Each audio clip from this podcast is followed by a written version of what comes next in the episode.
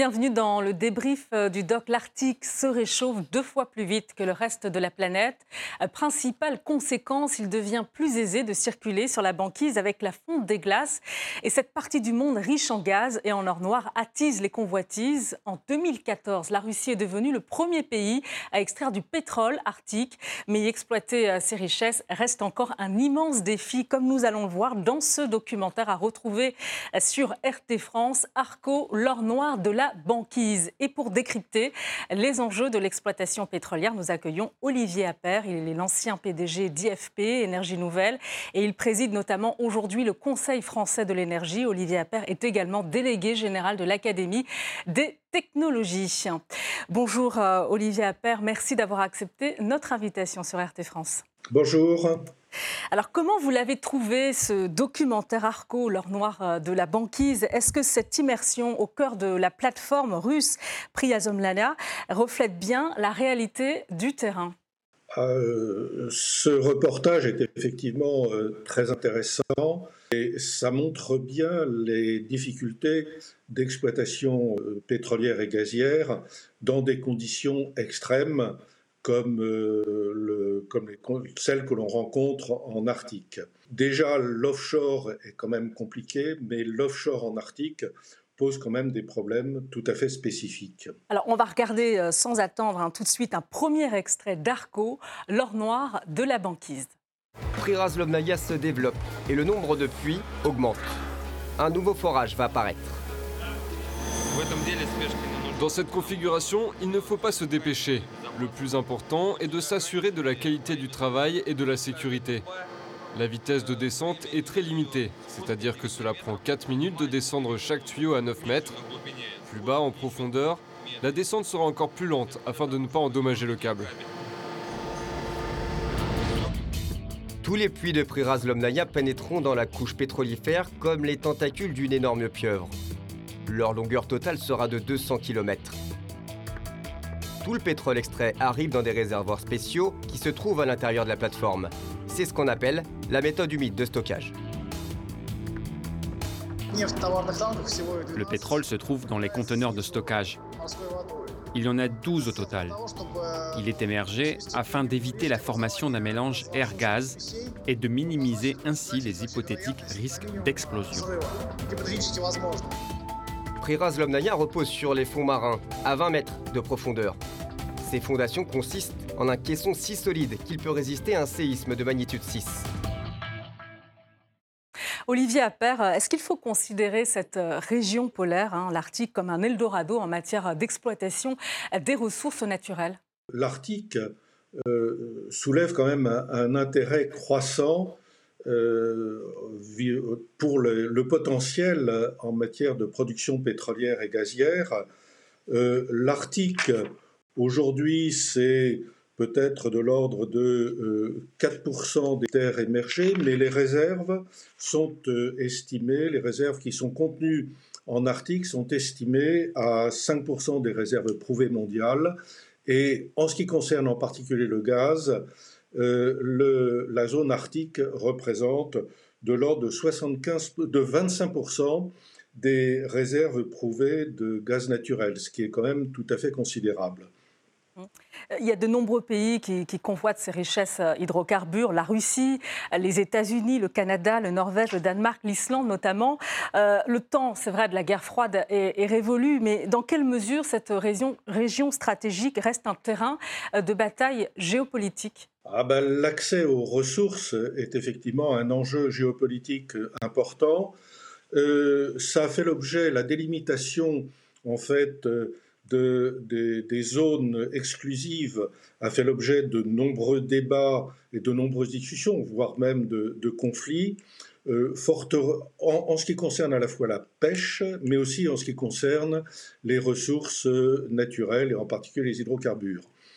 Euh, fort heureusement, en 2018, euh, un accord a été signé par l'ensemble des partenaires les, six pays euh, limitrophes auxquels se sont rajoutés à la fois la Finlande et la Suède. Et cet accord de 2018 règle les problèmes en ce qui concerne l'exploitation de des ressources de la pêche. Le récemment aussi, un accord a été obtenu entre la Russie et la Norvège sur la délimitation de la frontière sur la mer de Barents, ce qui permet de développer ces ressources de façon plus sûre au plan géopolitique. Il y a une question aussi euh, euh, qui fait euh, l'objet de, contentieux, c'est le statut des, détroits, les pays qui se disputent la souveraineté donc, territoriale avec une approche juridique différente. Les Russes, les Canadiens considèrent l'Arctique comme une, mer intérieure, alors que les États-Unis défendent plutôt une liberté de navigation au niveau des détroits. Sur cette question-là, où est-ce qu'on en est? Ah, Écoutez, on n'est pas encore sorti de l'auberge. on va le, sujet, en fait, va devenir de plus en plus important dans la mesure où, euh, suite euh, au réchauffement des zones arctiques, euh, la circulation dans cette zone euh, maritime va devenir de plus en plus, va être facilitée, va devenir de plus en plus importante, et donc euh, ça rendra le problème de plus en plus euh, important et avec la nécessité d'arriver à un accord intergouvernemental sur ce sujet. Alors justement, quel type d'accord selon vous? C'est pas à moi de me substituer aux, aux responsables politiques par ailleurs, que la France est intéressée par euh, les sujets, l'Arctique et l'Antarctique, mais on n'est pas directement partie prenante des négociations. Mhm. Euh, vous citez la France, hein. c'est vrai que la France, comme de nombreux pays européens, lorgne aussi une part du gâteau. C'est le cas aussi de la Chine. D'ailleurs, ces pays disposent d'un siège d'observateurs au sein d'un forum de discussion n'a pas vraiment de pouvoir contraignant. Il s'agit du Conseil de l'Arctique. Euh, où en sont leurs ambitions? La Chine cherche effectivement à investir euh, dans les ressources pétrolières et gazières mondiales. Euh, pour l'instant, les ambitions, parce que la Chine, la, croissance économique de la Chine dépend de ses approvisionnements en pétrole et en gaz. Pour l'instant, les ambitions ont plutôt porté sur euh, l'Afrique ou sur le Moyen-Orient.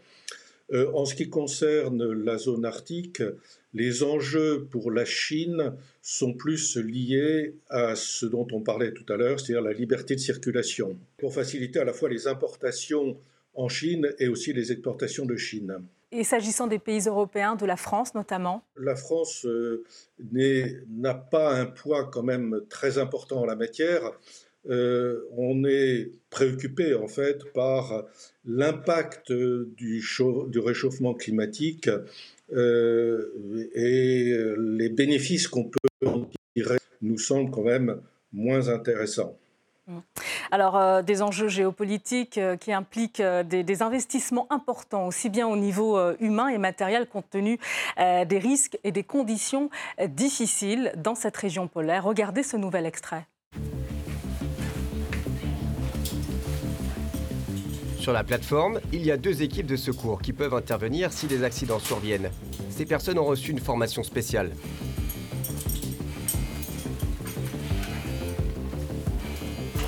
La première équipe de secours, composée de 7 personnes, est prête pour sa mission.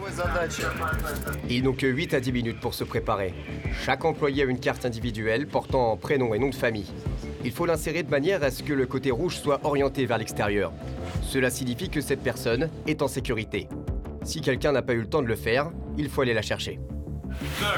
Dans la zone D8, dans la salle des machines du maintien de la pression, deux détecteurs de fumée déclenchés. On y va, suivez-moi une carte n'est pas en place. Les secouristes doivent retrouver la personne qui ne s'est pas présentée au point de rassemblement. Il y a une chance de la sauver. Prêt? Oui.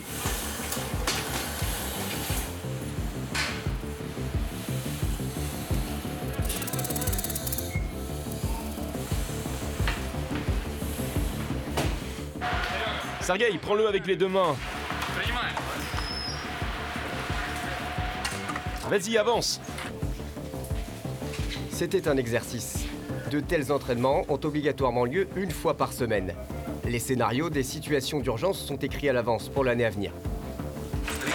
La victime est sur le brancard. Fin d'alerte.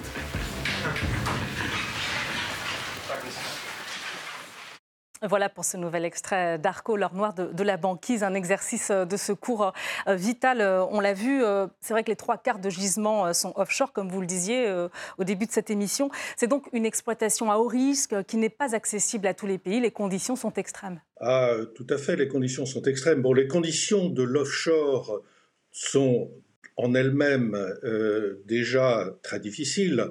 Euh, que cet offshore soit en mer du Nord ou que ce soit euh, dans le golfe du Mexique.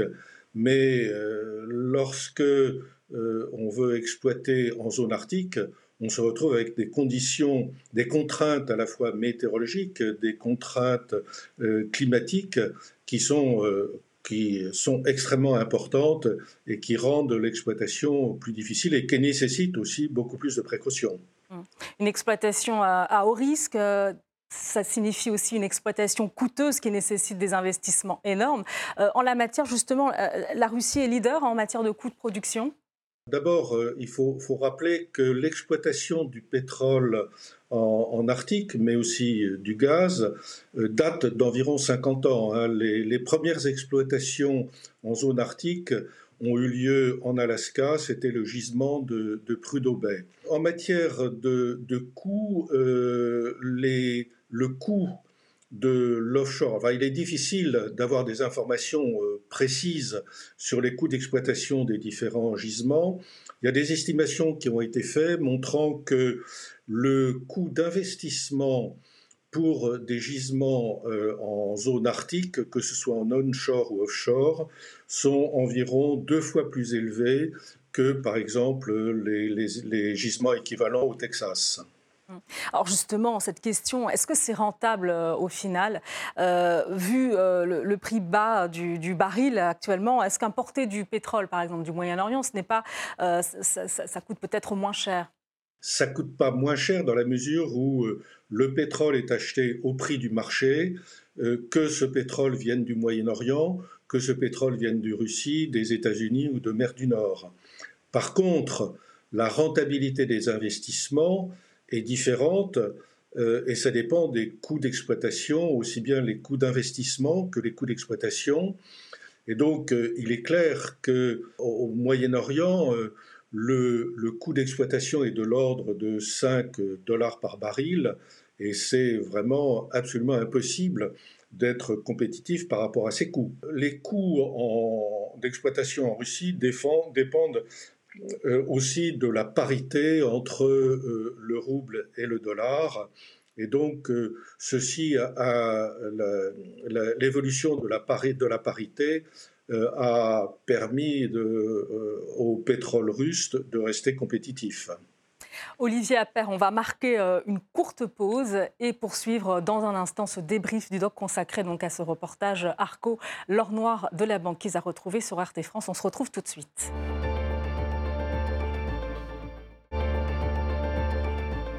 On poursuit notre débrief du doc consacré euh, à, ce documentaire Arco, l'or noir de la banquise. Et nous sommes avec Olivier Appert, l'ancien PDG d'IFP Énergie euh, Nouvelle. Il préside aujourd'hui le Conseil français de l'énergie. Euh, Olivier Appert, c'est vrai que cette région, elle abrite aussi 21 000 espèces animales, végétales. Les enjeux environnementaux sont colossaux. on va en parler, mais d'abord, on va regarder ce nouvel extrait. Il s'agit d'une opération délicate. Par ce tuyau, le pétrole arctique est pompé à partir de Priraz-Lomnaya. Il est essentiel d'assurer l'étanchéité de la soupape avant le début du chargement. C'est dangereux. La tension est maximale aux étapes d'approche, de fixation du tuyau et d'amarrage, et surtout à celle du chargement, car le navire est très proche de la plateforme, à 80 mètres environ. Le navire mesurant 257 mètres, on peut dire que la plateforme est à portée de main. Sur la plateforme Evgeny Molotsov, un marin de l'île artificielle est personnellement responsable de l'amarrage et du chargement du pétrolier. Poste central ici, contrôleur. Poste central. Van en position, on commence la vérification de la ligne verte. Je vous demande la permission. Vous avez l'autorisation pour commencer la vérification de la ligne verte. Reçu. La ligne verte est un ensemble de conditions obligatoires. Il y en a 30 au total. Si au moins l'un de ces critères n'est pas respecté, les vannes se ferment. Le déchargement s'arrête. Et cela se produit en l'espace de 6 secondes. Une opération euh, délicate avec le transfert du pétrole de la plateforme russe euh, vers un, navire. Euh, Olivier Appert, depuis 1951, l'article s'est réchauffé deux fois plus vite que le reste de la planète avec la fonte des glaces et l'exploitation massive des ressources naturelles. Est-ce que la biodiversité de la banquise est en danger? La banquise est extrêmement fragile et le, notamment la proportion très importante de, krill dans les eaux euh, arctiques joue un rôle fondamental pour l'équilibre euh, global en fait des, milieux marins. Il est clair que le, réchauffement de, la banquise euh, crée des, problèmes. Les problèmes se trouvent à la fois en offshore, mais le réchauffement de la banquise euh, facilite en fait les exploitations offshore.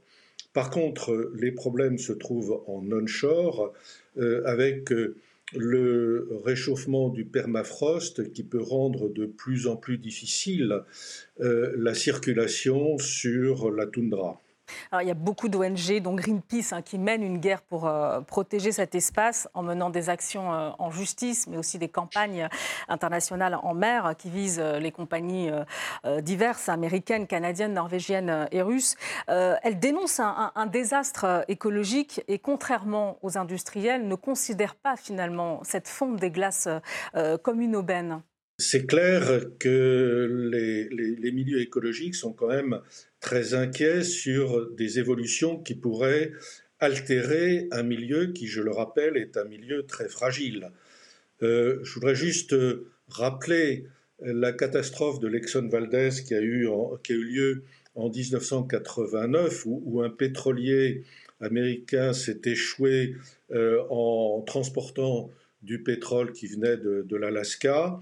Euh, on a estimé que de l'ordre de euh, enfin 40 000 tonnes de pétrole ont été euh, déversées sur 7 000 km qui ont pollué 800, 800 km de côte et on a estimé que ça avait tué de l'ordre de 300 000 oiseaux. donc tous ces chiffres sont là pour nous rappeler que le milieu de l'Arctique est un milieu quand même extrêmement fragile. Mm. On en parlait tout à l'heure, euh, il existe un, Conseil de l'Arctique, un, forum intergouvernemental qui inclut également les, peuples autochtones aussi. Hein.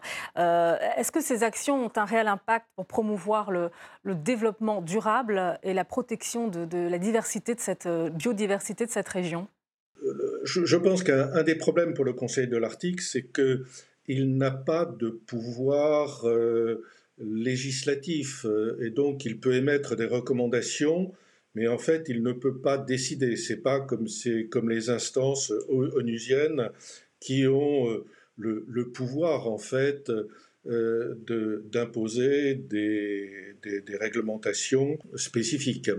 Est-ce que les intérêts finalement euh, économiques priment pour ces pays sur les, les, intérêts écologiques? Les intérêts économiques, effectivement, sont importants, mais dans chacun des pays, je pense par exemple à la Norvège, je pense au Danemark, je pense au Canada. Donc pour l'ensemble de ces pays, la pression interne des milieux écologistes et des ONG est aussi extrêmement importante. Donc chaque pays est amené à trouver, à défendre le bon équilibre entre bénéfices économiques et contraintes euh, environnementales, contraintes environnementales qui sont poussées au niveau national par les, ONG nationales. Et à votre avis, euh, est-ce que ce Conseil de l'Arctique a réellement une influence? Ben Écoutez, je l'espère. On va regarder un, dernier extrait euh, d'Arco, l'or noir de la banquise Olivia Père. Nous évaluons différents paramètres que les ingénieurs prennent en compte pour donner leurs recommandations concernant le traitement du pétrole. La moindre erreur de chiffre pour un mètre cube de pétrole chargé peut entraîner de graves pertes. On va maintenant mesurer la densité du pétrole à l'aide d'un densimètre automatique.